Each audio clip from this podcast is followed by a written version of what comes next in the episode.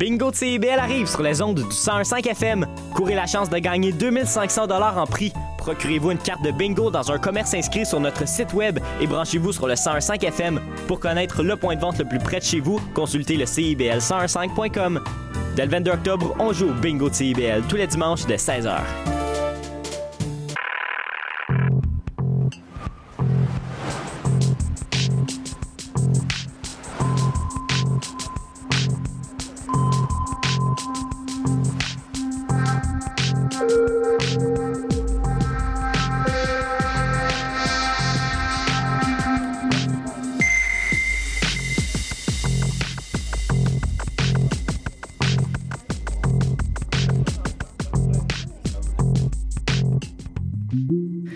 Bonjour à tous et à toutes, vous écoutez Sous le radar sur les ondes de CIBEL. Je m'appelle Ariane Monzera, je serai avec vous pour la prochaine heure pour faire le tour de l'actualité culturelle. Aujourd'hui, de la table, je suis pas toute seule, je suis avec Kim Di, qui est euh, directrice générale et artistique du Festival Phénoménal, mais aussi de l'organisme Filles électriques.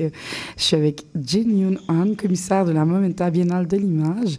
Et j'ai Bianca Thibodeau, qui est une de mes amies. En fait, on essaie quelque chose de nouveau, comme vous l'avez peut-être entendu dans les dernières semaines. Andréane est moins avec moi et euh, je me sentais un peu délaissée en studio. Donc, euh, à chaque semaine, j'ai essayé d'inviter un ou une de mes amies pour parler, argumenter le sujet. Puis ces personnes-là ne sont pas nécessairement dans l'univers culturel. Fait que l'idée, c'est vraiment de vous mettre euh, à la même place puis de faciliter les questions. Fait que on, on essaie ça, on va voir si ça fonctionne. Ça fonctionne pas, ben Bianca est, super charmante dans tous les cas, fait que je suis que ça va bien aller. euh, N'oubliez pas de vous abonner à nos différentes plateformes de réseaux sociaux, Facebook, Instagram, TikTok, Spotify, pour rien manquer de ce que nous faisons. Chaque semaine, nous vous proposons divers reportages, vidéos et parfois même des entrevues spéciales ou en format long, performances, puis même des playlists musicales pour vous mettre dans l'ambiance de de nos contenus. Pour rien manquer, retrouvez-nous sur nos différentes plateformes avec toujours le même handle sur radar.civl. Donc, on va tout de suite commencer avec, en fait, le... On revient avec l'actualité culturelle. C'est un segment qui nous avait manqué dans les dernières semaines. Euh, donc, le 3 octobre 2023, c'était l'anniversaire des 30 ans de la petite vie. Puis pour célébrer cet événement, on nous offrait six épisodes accessibles sur la plateforme tout.tv. Euh, par contre, ça va seulement être disponible à la télé ce printemps, en février. Donc, on peut retrouver tous nos personnages préférés, Papa, Thérèse, Lison, Caron. Euh, puis, à la, à la fin du sixième épisode, il paraît qu'il y a un moment avec Moment. Euh, donc, on a très hâte de voir ça. Moi, j'ai assisté euh, au lancement de la, de la diffusion de Radio Canon, on va dire. Et euh, j'ai vu l'annonce et j'avais les larmes aux yeux. Fait que j'ai vraiment hâte d'y aller. Puis, ben, pas d'y aller, mais de l'écouter à la maison et de, de, revivre ces moments. Euh, aussi, dans les dernières semaines, c'est un peu moins québécois, mais je trouve ça intéressant de le mettre. Euh, peut-être que vous avez vu, entendu parler de l'effet Taylor Swift sur le football. euh, en fait, Taylor Swift est maintenant en couple avec Travis Kelce. Et là, je, dis clairement mal son nom. mais en fait, le fait qu'elle soit en couple avec ce, footballeur amènerait plus de personnes féminines à aller voir du football. C'est quand même intéressant. Et on disait que cette semaine, il y a une partie qui a dépassé le nombre. Euh, le nombre de spectateurs, spectatrices du Super Bowl, juste pour voir Taylor Swift. Fait que la, la Swiftie Mania n'est pas terminée. Euh, je trouve ça intéressant comme phénomène parce que un peu de dommage aussi, parce que je me dis que comme il y a tellement pas beaucoup de tribunes faites pour les, les femmes en sport, puis que là, en fait, la seule tribune qui est offerte, c'est comme parce qu'une célébrité est en couple avec une autre célébrité. C'est mon côté féministe trouverait ça légèrement réducteur. Euh, mais je trouve ça quand même intéressant comme phénomène social. Je sais pas si vous avez envie de comme dire une deux phrases, sinon c'est vraiment pas grave. euh, puis sinon, il y a aussi, en fait, le départ de Michel Bissonnette, qui était le VP de Radio Cannes. Donc, c'est une surprise. Euh, on espère, on sait, on espère que pour la suite, en fait, euh, Radio Cannes se stabilisera parce qu'il y avait eu un autre départ cette année. Donc, euh, voilà. Fait qu'on va commencer tout de suite avec euh, Jean Jin Yoon Han euh, avec la Momenta. Donc, la Momenta Biennale de l'image, c'est une plateforme de diffusion et de médiation de l'art contemporain qui opère à l'année des activités en continu. Mais vous avez vraiment euh, un événement là, durant l'année où on peut aller voir différentes expositions à travers Montréal, si je ne me trompe pas, c'est ça? Absolument, ça se passe en ce moment même. Oui, puis la thématique cette année est quand même intéressante. On parle de mascarade, l'attrait de la métamorphose. Pourquoi avoir choisi cette thématique-là précisément? Bah alors, euh, Momenta, c'est une biennale, donc ça a lieu tous les deux ans, en fait, euh, en septembre, au moment de la rentrée culturelle. Et euh, parce que c'est comme un festival, évidemment, Mmh. on a envie d'être en prise avec des enjeux un peu brûlants euh, de l'actualité, euh, bon, des discours sociaux, politiques, culturels. Euh, et donc avec euh, cette idée de la mascarade, des mascarades, euh, de la métamorphose, mais aussi du mimétisme, ce que j'avais Mhm. envie d'amener, c'est des réflexions et des conversations autour de la question identitaire mais vraiment en un- approchant l'identité comme un devenir plutôt que comme quelque chose de figé, statique. Je pense qu'on est dans une, euh, euh, une époque où euh, les identités sont de plus en plus catégorisées et figées, non Mhm. seulement quand on parle bon, de, de- de- d'identité culturelle, euh, mais aussi quand on pense à l'identité des humains face euh, à toutes les technologies de surveillance. hein. donc ça nous concerne toutes et tous Mhm. euh, chacun et chacune. Et en fait, avec les propositions de 23 artistes euh, internationaux, internationales, canadiens, canadiennes, québécoises, québécois, euh, l'idée c'est vraiment d'amener euh, à des expériences sensorielles, à des réflexions critiques, à des débats aussi, si possible, sur justement une identité pensée en transformation, en mouvement.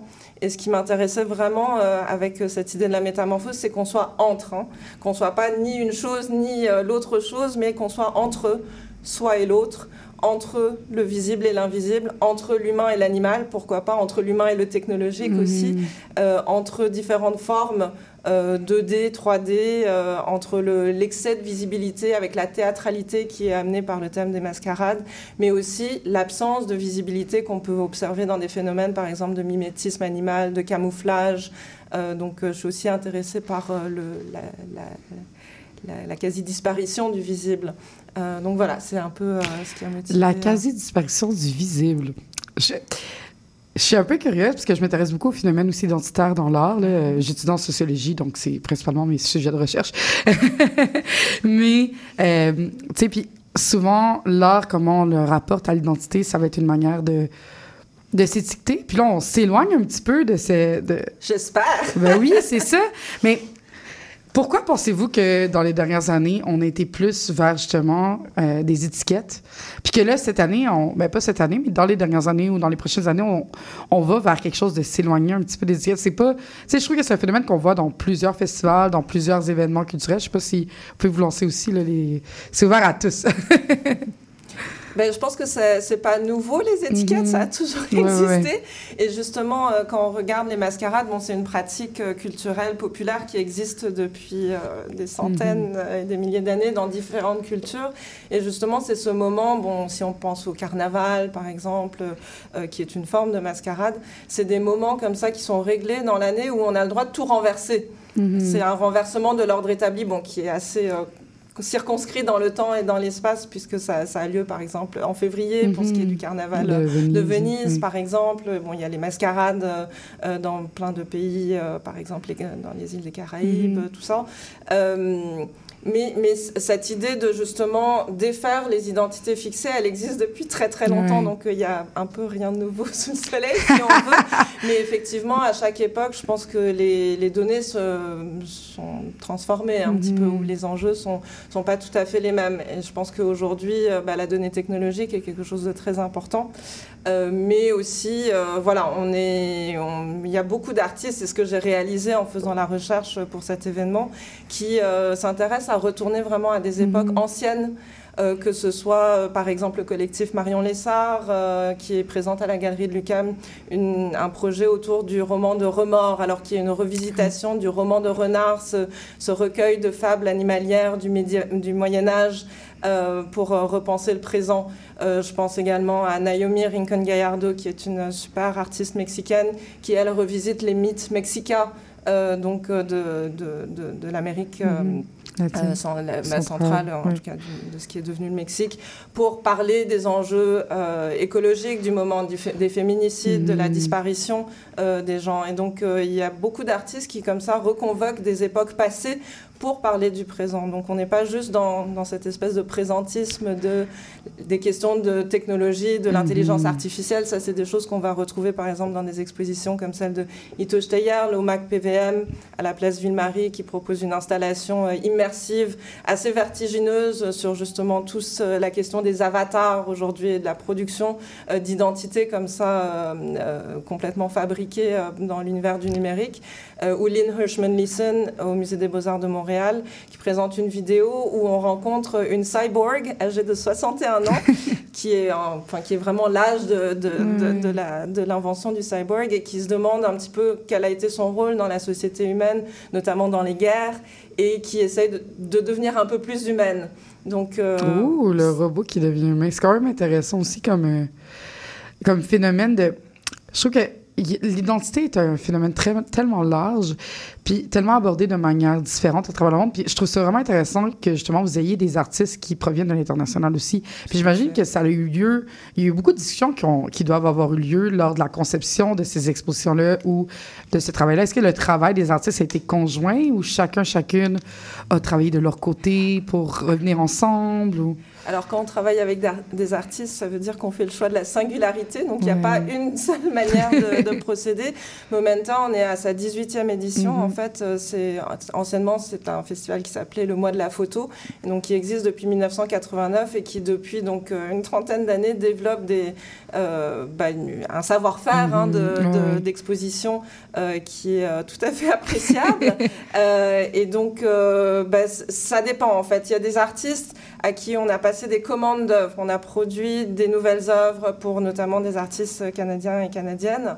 Euh, parfois, bah, pour les artistes internationaux et internationales, souvent c'est des œuvres existantes, mais on est quand même toujours dans le souci de refléter une certaine, un certain état de l'art contemporain. Donc, on, prendra des œuvres qui, qui, ont été réalisées dans la dernière année ou dans les deux dernières mhm. années.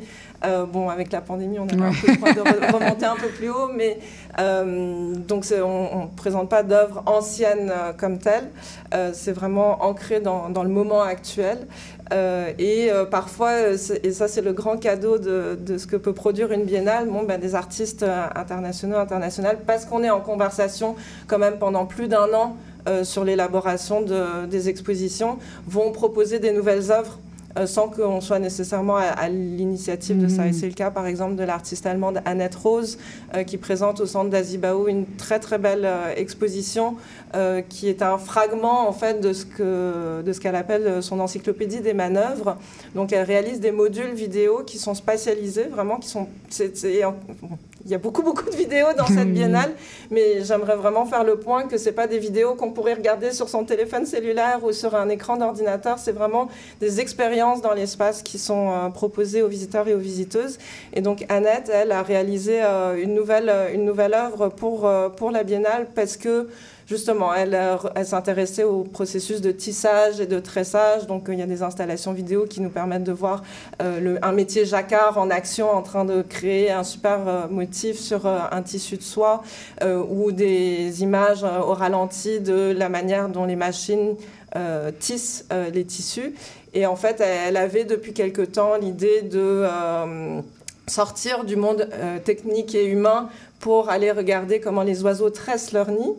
Et la Biennale est vraiment euh, venue lui apporter l'opportunité, hmm. en fait, de, de, réaliser ce projet euh, qu'elle avait envie de faire. Puis comment vous avez sélectionné les artistes qui vont, qui, ben, qui performent ou qui, euh, qui présentent leur œuvre, en fait? Ben, c'est le fruit d'une longue recherche. Ça fait deux ans là que je travaille sur ce projet. Et évidemment, je suis pas toute seule. Il y a toute l'équipe de Momenta qui est mhm.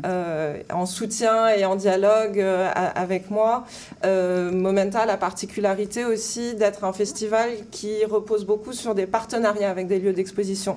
Donc chaque lieu, euh, que ce soit les galeries universitaires de Concordia ou de l'UCAM, que ce soit les musées, le McCord mhm. Stewart, euh, le musée d'art contemporain, le musée des beaux-arts ou les centres d'artistes, euh, ou la fonderie Darling par exemple, vont aussi avoir leur mot à dire sur, sur la programmation pour que justement ça s'insère bien dans leur vision artistique à chacun. Puis vous-même, vous êtes quand même une spécialiste aussi en photographie. J'ai lu que vous aviez été, vous êtes autrice en fait d'une thèse de doctorat intitulée La métaphore vacante, concurrence des images entre 1929 et 36, photographie, surréalisme, revue, publicité.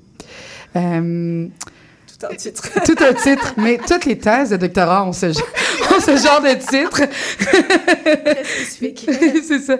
Mais euh, est-ce que, tu sais, comme on, on, rappelle justement le, la métaphore, la, tu sais, métaphore mascarade, c'est quand même proche aussi. On ça. parle de concurrence d'image, tu sais, comme le fait d'exposer dans plusieurs lieux à travers moi. Tu sais, c'est une fausse concurrence, c'est une concurrence indirecte puisque vous êtes dans le même organisme, mais euh, comment, comment, est-ce qu'il y, y, a des liens, d'après vous, entre ben, votre Sans doute, il et... y, y, en a toujours. Après, c'est pas des liens directs parce que j'avais une thèse très, euh, très historique qui mm -hmm. portait sur euh, la photo dite surréaliste dans les années 20 et 30, donc il y a 100 ans. Mais évidemment, moi, je suis pas intéressée à l'histoire juste pour rentrer dans le passé. Hein. Je suis vraiment euh, une, aussi une commissaire et une chercheuse du présent. et donc, la, la, raison pour laquelle je me suis intéressée à cette période, c'est parce que, bon, je vois beaucoup d'échos, en fait, mmh. avec euh, la situation actuelle. Évidemment, c'est un peu rapide de faire des, des, parallèles comme ça, mais dans les, à la fin des années 20, on parlait déjà de pollution par les images. Mmh. C'est vraiment le moment où, avec l'apparition la, de la presse illustrée, tout à coup, il y a un boom qui est fondé sur la reproductibilité de l'image mmh. photographique qui se retrouve imprimée un peu partout dans des magazines, bah, dans la publicité, euh, etc., qui fait que il y a une espèce d'effervescence euh, qui m'a beaucoup intéressée dans ma thèse. Et évidemment, bon, cette effervescence-là, on la vit différemment, mais on la vit euh, aujourd'hui mmh. aussi. Je crois que tu voulais dire quelque chose. Ben, je voulais intervenir parce que euh, je connais bien Momenta, puis le, le, mois de la photo, puis euh, que je ne je le vois pas beaucoup parce que c'est en même temps que mon festival, mais j'en attrape quand même des bouts, j'ai très hâte d'aller à, à l'UCAM, ça m'intrigue beaucoup. Puis tantôt, j'étais un peu en avance, donc j'ai eu la chance de monter en haut à Vox. puis j'aimerais ça que tu nous parles un peu de, de l'installation vidéo. Entre autres, en tout cas, le, le bout que j'ai attrapé, il y avait ce duo magnifique d'un homme un peu âgé avec un jeune qui faisait du tai chi, mais deux Africains de Dakar qui font du tai chi, c'était tellement étrange. Puis toute, toute l'installation, il y a comme une narration qui est faite un peu off, un peu. Il y a comme quelque chose de vraiment étrange. Puis j'ai pas eu le temps de tout lire sur ça, mais j'aimerais ça que tu nous en parles. Ah bah avec grand plaisir. Donc, euh, juste quelques étages au-dessus du studio de CIBL, il y a euh, le Centre euh, de l'image contemporaine Vox, où on présente trois expositions. En fait, donc la Biennale présente 23 artistes mmh. au total. Et la, la, particularité cette année, c'est qu'on a décidé de présenter des, des, des solos, donc des projets d'artistes et de ne pas faire une grande expo de groupe avec euh, plein, plein d'artistes comme ça, et donc de vraiment euh, permettre euh, au public de rentrer dans l'univers artistique de différents artistes. Et donc il y a trois artistes qui sont présentés à Vox, Rémi Belliveau, qui est une artiste émergente d'origine acadienne mais basée à Montréal, Marianne Nicholson, qui est une artiste mm -hmm. de la nation Zoé Denox, euh, et qui est basé en Colombie-Britannique, et Toine Andrew Nguyen, donc euh, à qui tu faisais allusion, qui est basé à Saigon, mais qui en fait a réalisé une résidence à Dakar en 2018-2019. Euh, et euh, Toine est allé à la rencontre des communautés vietnamo-sénégalaises à Dakar, qui, sont des communautés très peu connues, -hmm. euh, mais qui sont le résultat de l'histoire coloniale française, puisque des tirailleurs sénégalais étaient enrôlés dans l'armée, bah, dans les armées françaises, qui étaient positionnés dans ce qui s'appelait alors l'Indochine. Et donc ces hommes ont rencontré des femmes vietnamiennes et ont euh, fondé des familles. Et c'est une histoire assez déchirante en fait, parce que du moment que la France bon, a perdu l'Indochine et a dû mmh. se retirer, bon, bah, l'armée s'est retirée aussi. Donc ça a impliqué ça un retour pour ouais. beaucoup de ces, euh, ce, de, de, ces soldats qui parfois sont revenus avec leurs femmes, mais pas toujours, parce que mmh. bon, bah, il y a eu des, des, déchirements, tout ça. Et c'est une histoire qui a été marquée en fait par euh, beaucoup de silence et de, et de, de tabous. Euh, bon, comme souvent, les, les premières générations d'immigrants euh, racontent peu leur, leur, leur, trajectoire de vie. Et donc, euh, voilà, c'est une histoire qui est peu connue. Et euh, Toine, en collaboration avec les membres de la communauté euh, vietnamo-sénégalaise de, Dakar, a co-écrit co des espèces de scénettes qui permettent de reconstituer un peu cette trajectoire. Donc, euh, y, a, je pense que c'est divisé en trois euh, moments, euh, mmh. cette, euh, cette, installation qui s'intitule Le spectre des ancêtres en devenir. Et ils, ont, ils ont reconstitué des moments, par exemple, le, le, conflit entre le mari et la femme du à partir du moment où la, la France a perdu l'Indochine et qu'il faut penser au retour. Et donc, tous les enjeux qui sont liés à ça. Ou bien la confrontation entre un fils et son père, le fils qui demande un petit peu des des comptes à son père sur bah, qui est sa mère, dont il ne connaît que l'image sur une photographie. Et, et donc, comme ça, ils ont réalisé ensemble cette œuvre qui est présentée. Donc, c'est une installation vidéo à quatre écrans. Donc, on est les, visiteurs et les visiteuses sont invités à se mettre au milieu et en fait, on n'a jamais une perspective englobante sur les images. Et ça, parle aussi de ça, hein, l'installation, cette espèce de fragmentation de l'histoire, où en fait, constamment, on est en train de se tourner d'un écran à l'autre et d'essayer justement de, reconstituer des bribes euh, de, cette histoire qui, est vouée à être fragmentaire. Mais ce qui est très beau, c'est que, bon, avec euh, de la danse, des mouvements de, tai chi, comme tu disais, mais aussi des chansons, euh, en, vietnamien, en wolof aussi, qui est euh, la langue parlée au Sénégal. Mm. Euh, il y a cette espèce d'élaboration où peu à peu des ancêtres qui étaient complètement fantomatiques prennent consistance à travers la performance théâtrale, à travers le récit, à travers la danse et, et le chant. Et c'était pour moi très important. Alors c'est une œuvre que j'ai eu la chance de voir à Dakar l'année dernière à la Biennale de Dakar, euh, alors que j'étais en recherche mhm. justement pour Momentum. Et euh, je pense que de présenter un tel, une telle œuvre dans le contexte montréalais aussi a une signification particulière parce que c'est une œuvre qui se passe en français. Euh, mais c'est un français qui est métissé, évidemment. C'est très, très beau. C'est très fascinant. En tout cas, je vous encourage à aller voir ça. Mais, en effet, l'image nous permet vraiment de pouvoir vivre euh, visiter d'autres univers, des univers qui sont plus lointains que nous. Puis je pense que la Momenta réussit bien à transposer ces différents univers. On va, on va devoir arrêter la conversation déjà pour aller écouter euh, Cœur de lion de Thierry Larose. Donc, on se revoit tout de suite.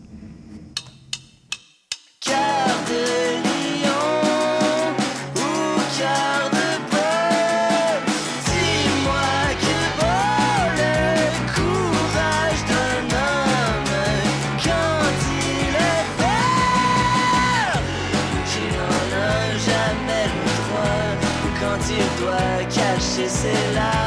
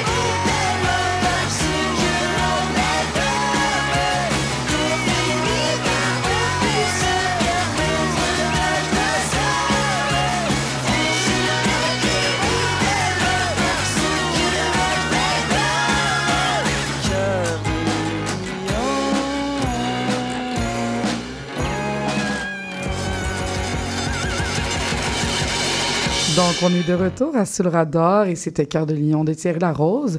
On va continuer tout de suite avec Kim pour Phénoména.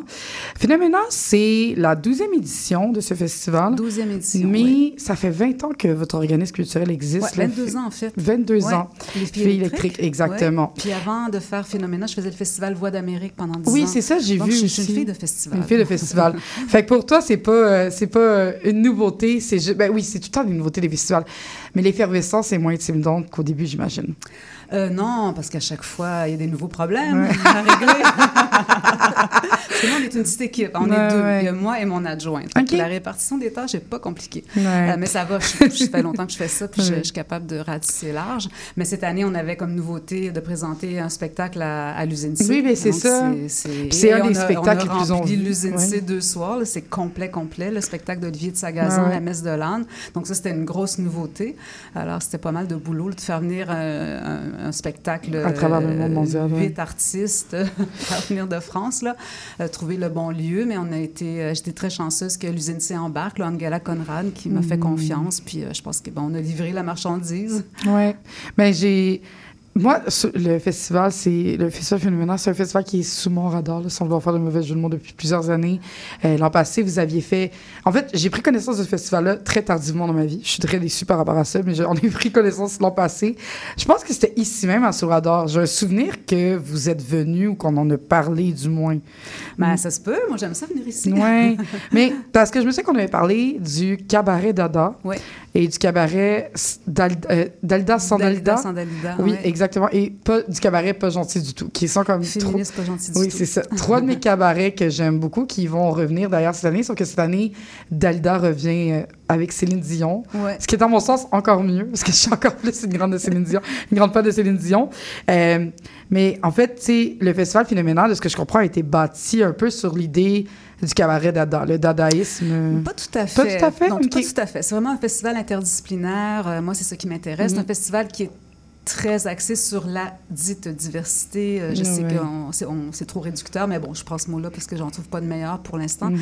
Euh, moi, ça m'intéresse. Donc, j'ai tout- même avec Voix d'Amérique, j'ai toujours présenté des artistes émergents. Euh, ce qui m'intéresse, en fait, c'est les artistes qui sont atypiques, qui sont inclassables, qui ont vraiment une démarche artistique euh, profonde, là, qui sont qui trippent sur leurs projets, qui se battent pour les réaliser, qui changent, justement, qui refusent les étiquettes. Ça me parlait beaucoup ce que tu disais tantôt, parce que moi, c'est un truc que je déteste, les étiquettes, puis ça m'énerve quand on veut garder les, artistes là-dedans, puis qu'on leur demande toujours de faire la même chose, puis dès qu'ils font un essai ailleurs, on est comme ah ben là, euh, on est un peu déçu ou on est déstabilisé. L'art c'est fait pour déstabiliser. Allô. Donc euh, Phénoména c'est vraiment pour ça. C'est une tribune pour essayer quelque chose. On présente presque juste des créations. Donc, c'est très rare, justement, que j'ai vu les spectacles avant. Euh, ça, c'est quelque chose... euh, Mhm. Alors, on prend un risque. Moi, je prends un risque dans ma programmation et je demande au public de prendre le risque de venir voir des artistes qui connaissent pas beaucoup. Et je garde le prix de mes billets très bas pour qu'on puisse prendre le risque. Et quand même, on a du public. Il n'y a rien que j'aime plus que de voir euh, des gens qui découvrent le walking, tu sais, le Mm, battle oui. walking. L'année passée, on est tous tombés en bas de notre chaise. Ah on ouais, là, jamais cette année, ça. on revient Puis aussi. Je suis contente d'offrir Ouais. ça au public parce que le walking, tu connais pas ça, tu sais pas où c'est où, tu sais pas c'est à quelle heure. tu sais. Mhm. Moi, je te l'offre sur un plateau d'argent. tu peux venir, tu peux découvrir ça, puis tu n'auras pas l'air fou parce que tu es à la Sala Rossa dans le cadre de Phénoména. Mhm. C'est ça aussi, tu sais, de rendre accessible différentes euh, euh, façons de faire, différentes communautés à tout le monde. Notre public est très, très diversifié. Il y a vraiment euh, des, des gens Mais de tous les âges. rapidement, il y a deux. il y a- mais en fait, il y a ma personne préférée qui va. Une de mes personnes préférées. Il n'y a pas juste elle, il y a pas juste cette personne-là. Des noms, des noms. mais Rosie Bourgeoisie, Ah, qui va présenter oui. un cabaret Oui, cette oui. année, euh, qui. Yel m'en a parlé, là. Yel est déjà ici aussi. Euh, je pense que ça va être super intéressant. C'est sur ma liste des événements que je vais aller voir cette année, définitivement. Euh, on va mélanger justement le burlesque, les feuillages, le cirque, mais aussi de la musique. C'est un cabaret qui fait en collaboration Oui, avec, avec. Émilie, euh, Versailles. Émilie Versailles, qui est une Ouais. chanteuse lyrique. C'est ça. Donc, euh, on va vraiment mélanger euh, les choses. Puis leur, leur titre fait un peu peur, c'est Cabaret de la haine éteinte, Mhm. mais ils avaient envie de travailler, tu sais, après la pandémie, puis les, les deuils, puis les douleurs, elles, elles avaient envie de... Elles avaient envie de travailler là-dessus. Puis Rosie Bourgeoisie, ça fait plusieurs fois que je l'invite, c'est une artiste incroyable. C'est une beaucoup de personne maintenant qui vient du burlesque, mais qui, qui est politique, qui a un corps somptueux euh, et elle se transforme sur scène. C'est vraiment incroyable. Ses performances, c'est tellement original. Mhm. Tu sais, J'aime beaucoup, beaucoup cette personne-là, cette artiste-là. D'ailleurs, ça fait trois fois que je l'invite. Mhm. Alors, euh, donc, elle va, elle va présenter un, un cabaret. euh, Oui. Cabaret, c'est important pour moi parce que c'est vraiment le lieu de la rencontre avec le public. Puis on fait ça à la Sala Rossa, c'est notre Mhm. quartier général, c'est une petite salle. C'est souvent complet parce que justement, c'est une petite salle. Puis non, je n'offrirai pas de supplémentaire du cabaret féministe pas gentil du tout. C'est c'est un one-shot Ouais, deal, comme ça. on dit. Les billets L'idée, c'est de cinq vivre jours. Ben, aussi l'expérience, Oui, l'expérience unique de ce soir-là. C'est J'ai été voir Corps et Confetti au La Chapelle dans les dernières semaines. Puis c'est ça que les, les, euh, les performants m'expliquaient. C'était ben, c'était différent chaque soir, en fait. Là. Parce que justement, c'est un contact différent avec le public. C'est déjà la pause. Fait on revient dans 45 secondes, je pense. Ici Maude Desbois. À l'effet durable, on pose un regard vaste sur les enjeux environnementaux, la transition écologique, les défis de société et le développement durable par le biais d'entrevues et de chroniques qui s'appuient sur l'actualité environnementale. C'est un rendez-vous tous les mardis 10h, rediffusion lundi 8h sur les ondes de CIBL 1015. Ici Yves Chamard. J'aurai le plaisir de venir partager avec vous une heure semaine la merveilleuse histoire de Québec en musique. Chaque samedi à compter de 6h30 à CIBL 1015 Montréal.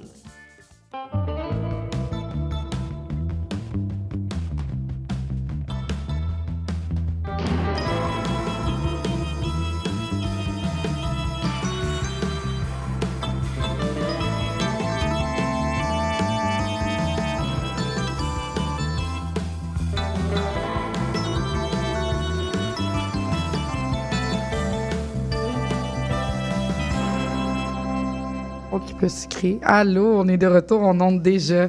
Et vous avez déjà entendu de qu'est-ce qu'on voulait parler, mais on va continuer euh, sur l'idée des cabarets, en fait. Euh, en fait, si je me trompe pas, on a été écouter votre bande sonore à l'instant. Ouais, oui, c'est Guido Del Fabro qui fait nos bandes sonores à chaque année, euh, qui fait partie de la fanfare pour pour. Puis, est-ce que cette année, le défilé a encore lieu? Je pense à ça, je ne l'ai pas vu dans la programmation. Non, la parade, on fait ça aux deux ans. C'est notre biennale, parce que c'est vraiment énorme, énorme à mhm. organiser. Puis, euh, je ne peux pas faire ça chaque année, parce que c'est comme faire un festival en plus d'un festival. L'année passée, on avait quand même 1500 personnes costumées. Mhm. On fait fermer la rue Saint-Laurent. Donc, euh, l'année prochaine, on va avoir prochaine. la parade. Il y a un peu des parades dans Momenta, fait comprendre. Sortez vos costumes. Je trouve que c'est des événements qui se mélangent très bien. Justement, on parle de la les idées identitaires, on en a parlé un peu tantôt, mais comme c'est deux événements qui qui cohabitent bien, je trouve, dans l'espace culturel. On devrait collaborer. Ben oui, carrément. c'est une collaboration Inès Moi, je suis contente. Ben, c'est une aussi, parce que le cabaret amène du public à un moment T dans une mhm. salle, alors que les expositions, voilà, c'est six semaines, momenta, on peut vraiment les visiter à différents moments de la journée. Il euh, n'y euh, a pas ce rendez-vous euh, qui, comme, qui, est déchirant. Mais, mais donc voilà, on peut, on peut tout à fait offrir ben, les deux expériences. On a une petite exposition ben, qui, qui, qui euh, qui est magnifique. On a fait le vernissage euh, mercredi. Donc, c'est une exposition avec 19 euh, femmes sourdes. C'est un projet que je fais avec Caroline Ayer. On était à la quatrième étape de ce projet-là. Donc, on travaille avec des femmes en situation vulnérable, immigrantes, mm ayant des, des, des, enjeux. Et là, c'était avec les femmes sourdes. Et on photographie les femmes devant un fond blanc. Mais on fait tout un travail avec elles. Elles choisissent leur costume, l'attitude, un peu l'histoire du portrait. Puis on, après ça, on les on merge avec euh, un paysage qu'elles ont choisi aussi. Bon, on les aide à, trouver des paysages, mais mm. et euh, elles, elles, choisissent leurs photos, euh, le paysage, tout ça. Donc il y a vraiment un contrôle de leur image. C'est super important. C'est des mm. femmes. Puis pour moi, c'est important le contrôle de son image comme femme et, euh, et de pouvoir exprimer, justement sortir du rôle de mère ou du stéréotype mm-hmm. dans lequel elles sont enfermées, c'est incroyable. Et on présente ça au Centre d'apprentissage parallèle, qui est une petite galerie mm-hmm. toute charmante euh, de, en face de, de la Sala Rossa. C'est jusqu'au 13 et c'est magnifique, c'est incroyable. Puis le vernissage, c'était tellement fou là, parce que bon, il y avait toute la communauté sourde est venue, ils étaient toutes fiers, mais au début, tu sais, il y a du monde, mais c'est silencieux. J'étais comme, ah, c'est oui, c'est une ambiance. Euh, tout ça. Bon, il y avait une interprète, mais c'était un grand moment. Ça a été un beau moment. Puis, c'est la cinquième année que vous travaillez justement à mettre en place des activités en lien avec un engagement auprès de la communauté sourde. Oui. D'où c'est venu cette idée de vouloir euh, créer cet engagement-là? Parce que là, de plus en plus, on en voit, heureusement, les notions d'accessibilité dans les espaces de diffusion, mais c'est très nouveau. Euh, tandis que vous, vous êtes vous étiez moi, dès la première édition de Phénoména en 2012, j'avais invité un artiste sourd américain, Peter Cook, puis la mhm. communauté sourde était venue. Moi, ça m'a toujours intéressé. Ça m'a toujours intéressé. Mais depuis 2019, j'ai vraiment voulu créer une, euh, une, opportunité pour ces artistes-là. Donc, euh, on a fait un cabaret, j'ai rencontré, commencé à les rencontrer, gagner la confiance parce qu'il y a beaucoup, beaucoup, ça prend du temps. Moi, j'ai commencé à apprendre la LSQ, mhm. je l'ai fait pendant un an, puis je veux continuer pour montrer, ben, pour réussir à communiquer, mais montrer quand même mon engagement. Mhm. Donc, on les, on- à chaque année, on a des artistes sourds, on a fait des cabarets. Euh, Cette année, il y a l'exposition. Il y a le spectacle aussi à l'UQAM le 21 euh, qui est gratuit à la Ouais. Grande Bibliothèque, en collaboration avec la chaire de recherche sur la capacité. euh, Je l'ai ici. La chaire de recherche sur la citoyenneté culturelle des personnes sourdes et des pratiques en éthique culturelle. Puis c'est avec Véro Leduc, qui est une enseignante elle-même sourde aussi à incroyable, une femme incroyable, tellement inspirante. Donc, il va y avoir une troupe de théâtre aveugle du Mhm. Mexique, puis des spectacles en langue des signes.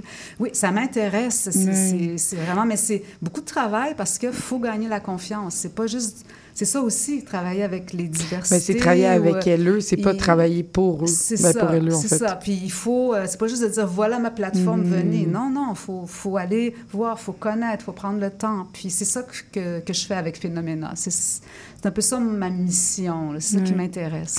Puis, ah, Mais je voulais juste rajouter, enfin, j'apprécie beaucoup ce que tu dis parce que ce que j'observe chez les artistes aujourd'hui, c'est vraiment aussi beaucoup de travail avec les communautés et un engagement qui va au-delà du projet. euh, voilà, je fais un nouveau projet, Mhm. euh, on fait un truc ensemble. Euh, beaucoup des artistes que je présente travaillent depuis 15 ans avec certaines communautés ou sur certains sujets pour justement, et donc de, de challenger un peu ce truc de la nouveauté et vraiment être dans des démarches plus existentielles, je pense que très, mais c'est très riche, selon moi, aussi, de travailler avec des communautés qui nous ressemblent pas pour leur donner aussi de la lumière, puis leur donner comme une.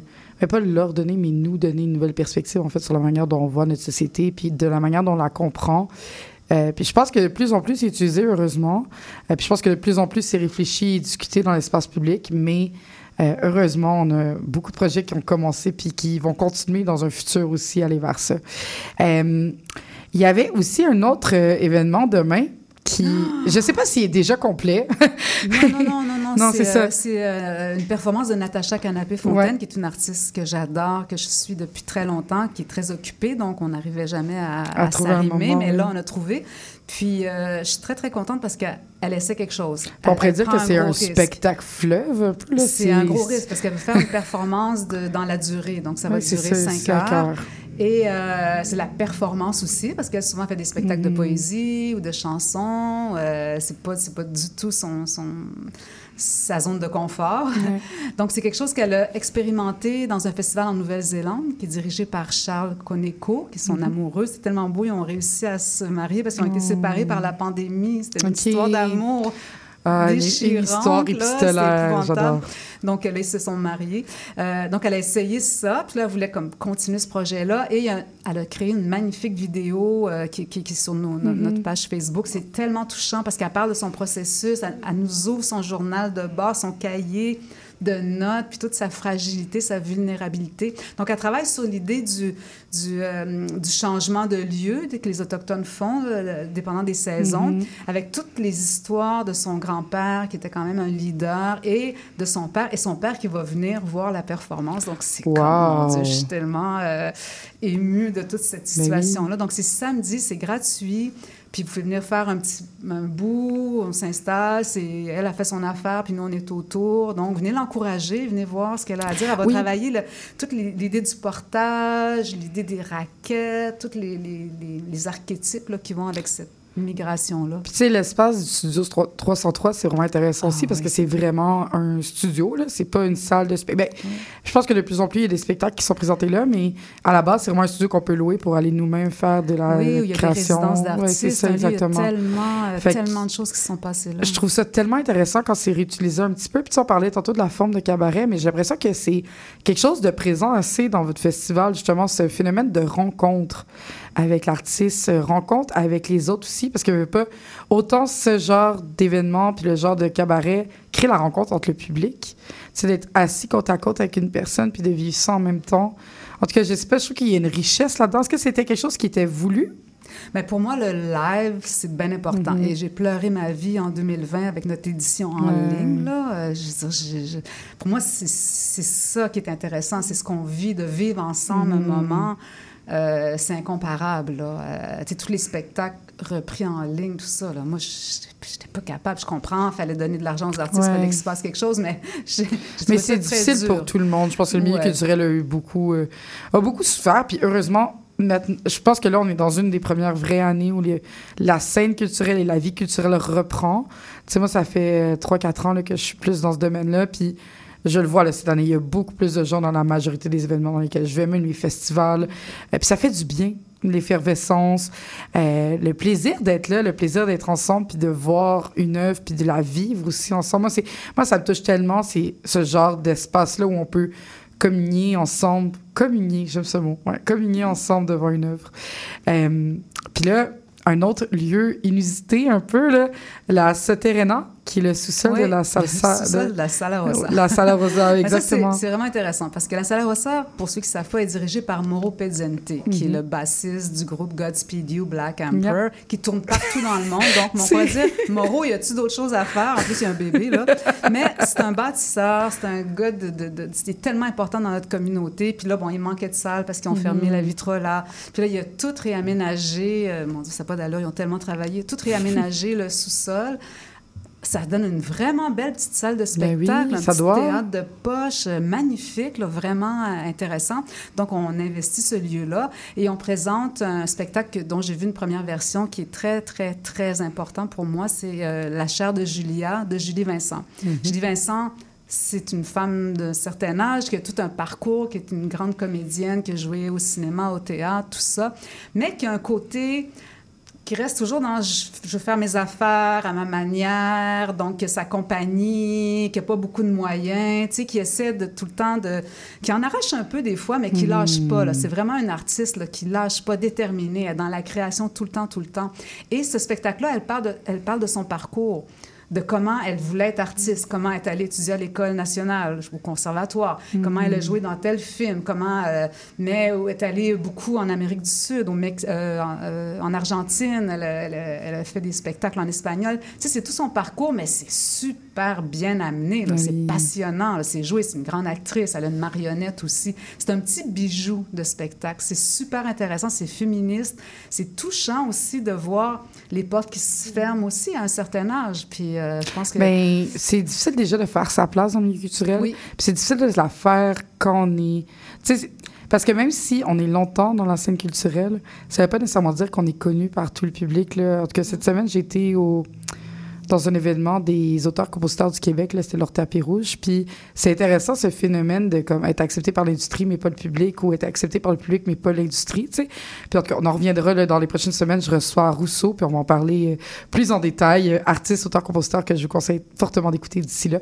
Euh, mais je trouve que c'est intéressant d'aborder ça d'un point de vue aussi féminin parce que nos corps, je trouve qu'ils sont souvent critiqués de toutes les manières possibles. Puis surtout, quand on vieillit, il y a encore une plus grosse critique. Euh, fait en tout cas, moi, c'est un spectacle qui était aussi dans ma liste que je voulais aller voir. Mais on va aussi... Euh, vous... Il y a un autre spectacle présenté au Soterena. C'est l'Opéra des Sans Tombeaux avec euh, le théâtre de l'API qui est un jeune compagnie féministe, une jeune compagnie de théâtre féministe, en fait, de Québec. Puis l'idée, c'est de présenter un spectacle immersif mélangeant la performance, le documentaire, la danse, Qu'est-ce que. Est-ce que vous pouvez nous en dire plus? Parce que moi, ça m'attire, mais. Euh, euh, c'est une gang de filles, je pense qu'elles disent filles, que je suis depuis longtemps. Elles m'avaient proposé des projets, puis c'est vraiment le genre d'artiste que j'aime, là elle travaille fort, elle, c'est comme elle se démène, ça n'a pas de bon sens là. Il travaille tellement, elle travaille tellement fort pour ce show-là. ça va être un truc immersif. Donc c'est une performance où le public et puis elles sont toutes d'origine, euh, sont, sont, immigrantes de deuxième génération, mais euh, elles ont toutes des origines euh, plus compliquées là. Mm. et elles, donc des parents qui ont, arrière-grands-parents qui ont vécu la guerre, tout ça. Et elles voulaient comme revenir là-dessus parce que même si elles n'ont pas vécu ça c'est encore en elle. Mhm. Donc, elle voulait parler de ça, mais bon, c'est sûr que c'est transposé, là, puis c'est très performatif. Là. C'est, euh, à Québec, il y a un mouvement de performance très important. Là, donc, euh, et avec la musique, des projections. Euh, mais mon Dieu, elle se donne la misère. Là. Attends, elle transporte des praticables qu'on en prend. tu sais, je veux dire, faut aller les encourager. C'est quand même incroyable, tu sais, de, de vouloir tellement porter ce projet-là. Euh. Puis ça, c'est le dimanche 15 octobre. Parce que là, c'est le Festival Philomena, on n'a même pas dit les dates, je pense. Ça a commencé le 3 octobre. Oui. Puis ça se termine, j'ai écrit la dernière date, le 21 octobre, c'est ça. la Grande Bibliothèque. C'est ça. Euh, c'est un festival qui est quand même un gros mois d'octobre euh, rempli. Ouais. Tu sais, je pense que la semaine passée, cette semaine, c'était majoritairement les week-ends et à partir de la semaine prochaine, c'est tous Ben les là, en fait, soirs. on a commencé là, euh, on a des shows, on a un super bon spectacle aussi à La Chapelle, un spectacle que je fais venir de Belgique, que j'ai vu, un spectacle que j'ai vu au Off Avignon.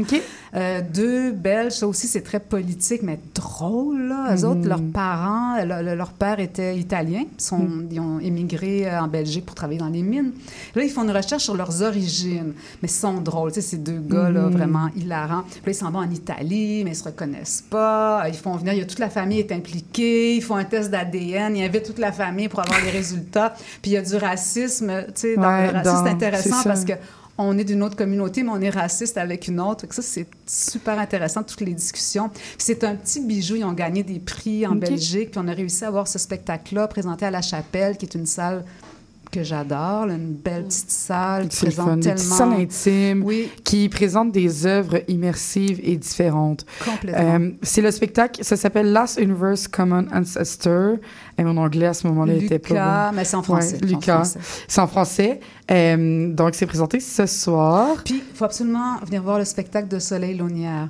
Oui. Une artiste incroyable, tellement touchante, une performeuse. C'est son premier album, c'est le lancement de son Oui, disque. Elle a un band de musique. Moi, je l'ai vu au Festival Présence Autochtone. C'est tellement touchant, tellement beau. Elle chante dans plusieurs langues.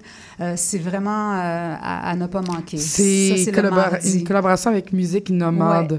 Euh, puis c'est ça, c'est le lancement carrément de son album. Oui, c'est ça, exactement. Fait que ça, c'est une autre soirée super effervescente, oui. vraiment intéressante.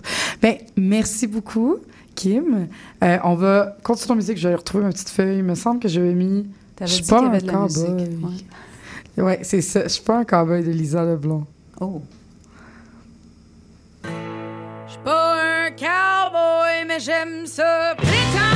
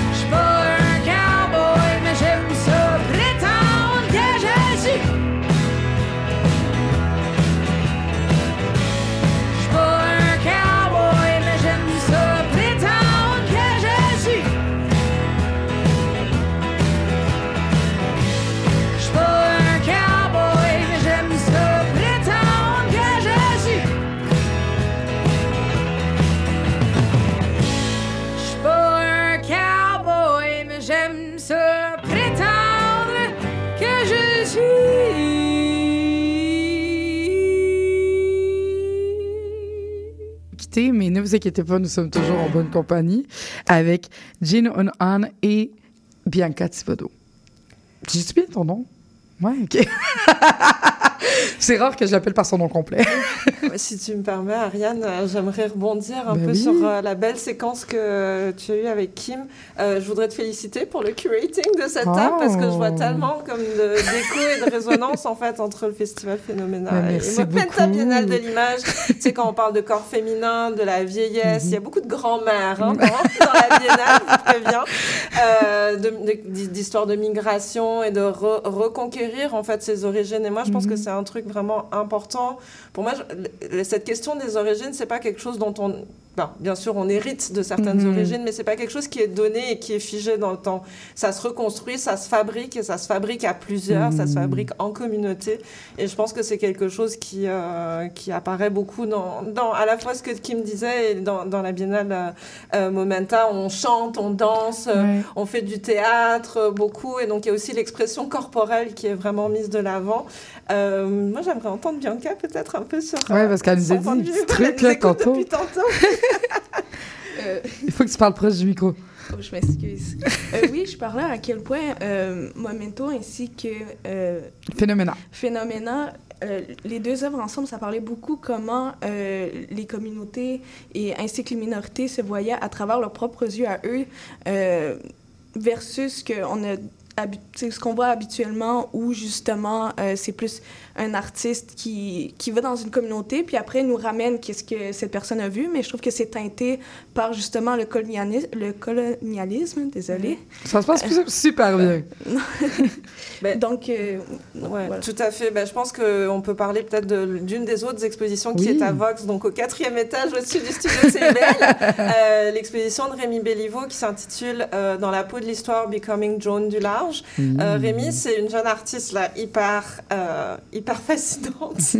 Euh, musicien, musicienne, euh, artiste en art visuel. Et en fait, depuis euh, quelques années, depuis quatre ans, elle a inventé une un personnage de musicien et musicienne fictive euh, qui serait comme euh, la star rock euh, politique manquante de l'histoire musicale de l'Acadie des années 70.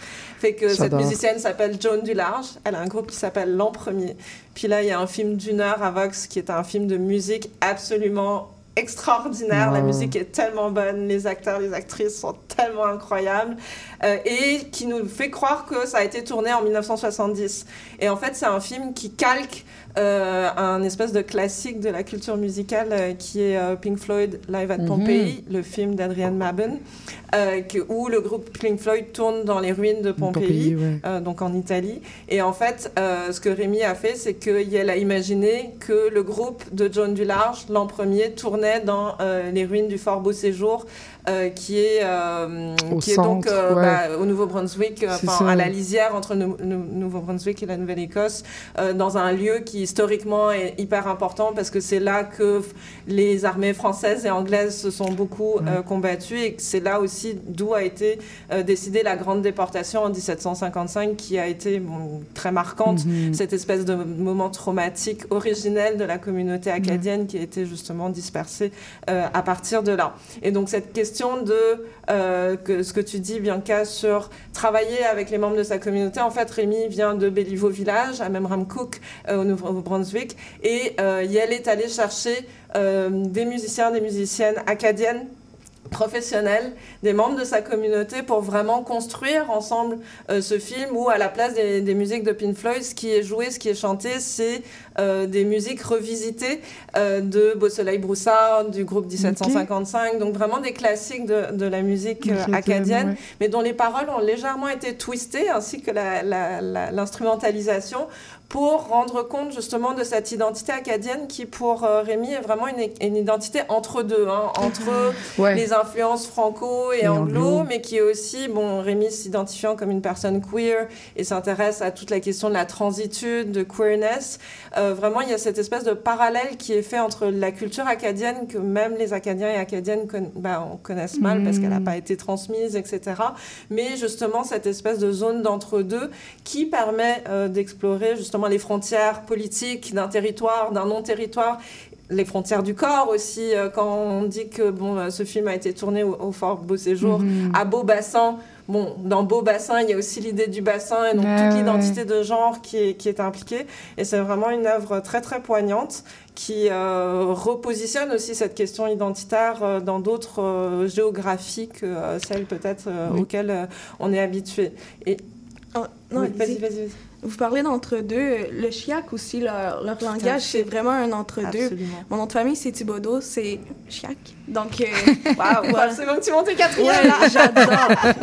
Et j'aimerais juste dire que bon, l'exposition se prolonge à Artex, qui est juste Oui. au troisième étage, donc euh, au-dessous de Vox. On est très Euh, chanceux, Rémi- chanceuse. ouais, Rémi a présenté comme euh, bah, les archives de John Dularge, parce que tout son projet, c'est aussi basé sur un travail un peu maniaque d'historiographie, comme ça, où il y a le produit des vraies fausses archives de John Mmh. Dularge, et donc qui ont été déposées à Artex, qui est un centre de documentation pour l'art contemporain euh, super important. Hey, c'est vraiment horrible quand je dois arrêter des conversations super pertinentes comme ça. Je suis désolée.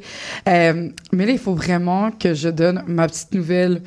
Vous vous souvenez que j'étais au FME au mois de juillet, euh, non, au mois d'août, et j'avais pu faire une tournée de balado avec euh, Désiré, Night Lunch, À toi sur la plage, Melissa Fortin et Emma Beko. Eh bien, dès jeudi, vous allez pouvoir les écouter. Euh, ça va être diffusé à 9h sur nos ondes à CIBL, mais chaque épisode va sortir ensuite sur toutes nos plateformes de diffusion comme sur le radar. Et notre émission à nous reste toutes les semaines aussi. Euh, les deux prochaines semaines, on risque d'être en différé par contre, mais on revient le 27 octobre, la veille de mon anniversaire, tout en force. Est-ce que je peux juste Ben placer oui. que Momenta produit aussi des balados? C'est une nouveauté de cette édition. Fait que euh, rendez-vous sur le site web ou sur les plateformes de Momenta. Il y a plusieurs épisodes qui sont déjà sortis avec l'artiste montréalaise Valérie Blas qui, est présente à la Fonderie Darling une super expo de sculpture, avec Mara Higan qui est aussi une jeune artiste basée à Montréal extraordinaire qui fait parler des perroquets.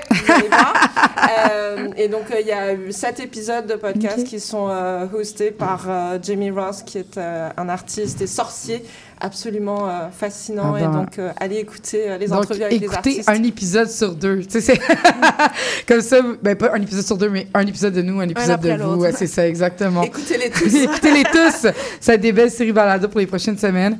Euh, je m'appelle Ariane Monzerol. J'animais sous le radar. Merci à. Hey, je, je veux pas. Ah, j'ai Kim Jin, mais c'est pas ça. Kim Ji Yoon An, qui est commissaire de Momenta, à Kim, qui était directrice artistique et directrice générale du Festival Phénoménal, à Bianca, qui était mon amie et superbe observatrice et commentatrice de cet épisode, et à Léo Mercier-Ross à la mise en onde et Andréane Henrichon à la scénarisation et production. Merci à tous. On se revoit bientôt. Bye! Merci Ariane. Merci.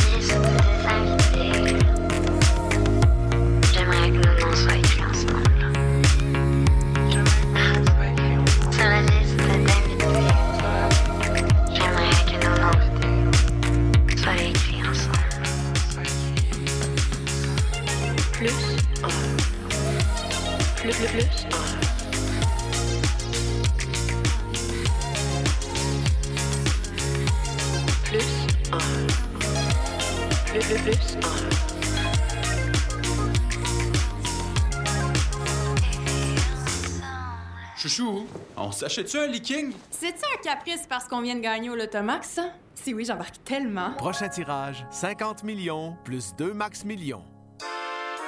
Le bingo de CIBL arrive sur les ondes du 101.5 FM. Courez la chance de gagner 2500 dollars en prix. Procurez-vous une carte de bingo dans un commerce inscrit sur notre site web et branchez-vous sur le 1015 FM. Pour connaître le point de vente le plus près de chez vous, consultez le CIBL1015.com. Dès le 22 octobre, on joue au bingo de CIBL tous les dimanches dès 16h. Chez Éducalois, On sait que la loi, c'est pas toujours facile à comprendre. mais nous sommes là pour vous aider à y voir plus clair. Alors arrête de tourner les coins ronds. Et renseigne-toi avec Angle droit Chaque mardi de 11h à 11h30. sur CIBL au 1015, C'est un rendez-vous parce que savoir. c'est pouvoir. Il est exactement 16h30 et c'est le début de l'émission le- de Les 30 Glorieuses, le palmarès libre et indépendant de CIBL. Bon vendredi de long week-end à tous et à toutes. Mon nom est Caroline Boulet. Ça me fait un réel